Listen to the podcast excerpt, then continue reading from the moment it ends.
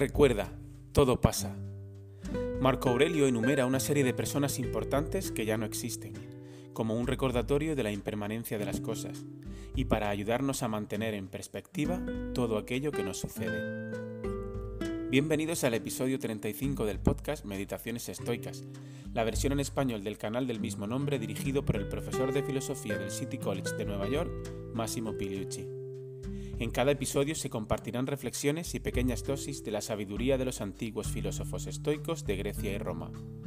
Puedes encontrar el original en inglés en anchor.fm barra Meditations y en cualquier plataforma de suscripción.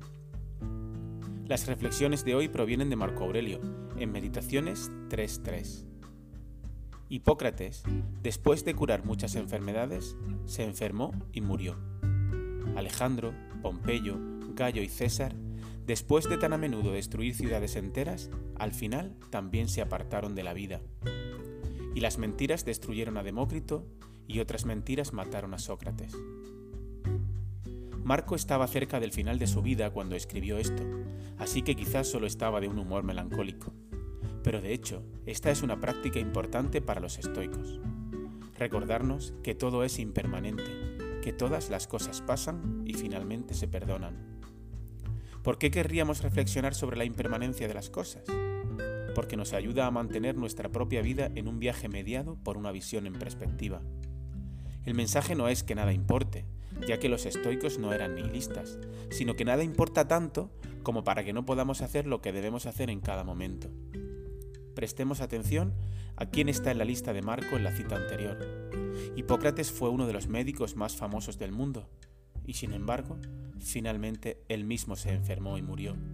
Alejandro, Pompeyo y César, por supuesto, fueron grandes generales que mataron a miles de personas, pero al final también ellos murieron. Los dos últimos son filósofos.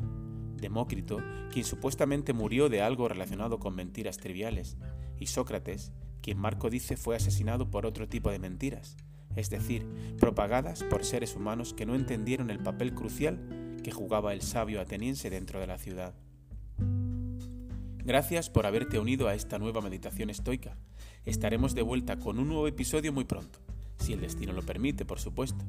Si te parece adecuado, conveniente y útil, puedes dar visibilidad a este canal suscribiéndote y pulsando el botón me gusta.